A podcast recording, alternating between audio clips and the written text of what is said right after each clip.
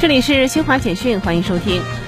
记者十五号从四川省地震局获悉，十四号二十三点三十六分，在四川阿坝州汶川县北纬三十点九七度、东经一百零三点三七度发生的四点八级地震，位于汶川余震区南段，属于汶川余震区的一次起伏活动。地震发生后，中国地震预警网在震后五秒产出地震预警信息。成都市在地震波到达前十九秒收到预警信息。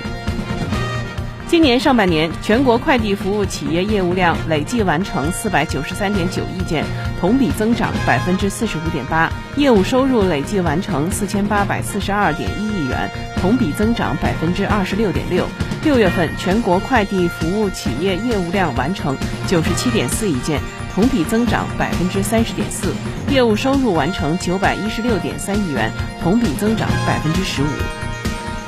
美国联邦储备委员会十四号发布的全国经济形势调查报告显示，美国经济活动温和增长，但供应链中断导致物价上涨压力抬升，影响经济进一步复苏。以上，新华社记者为您报道。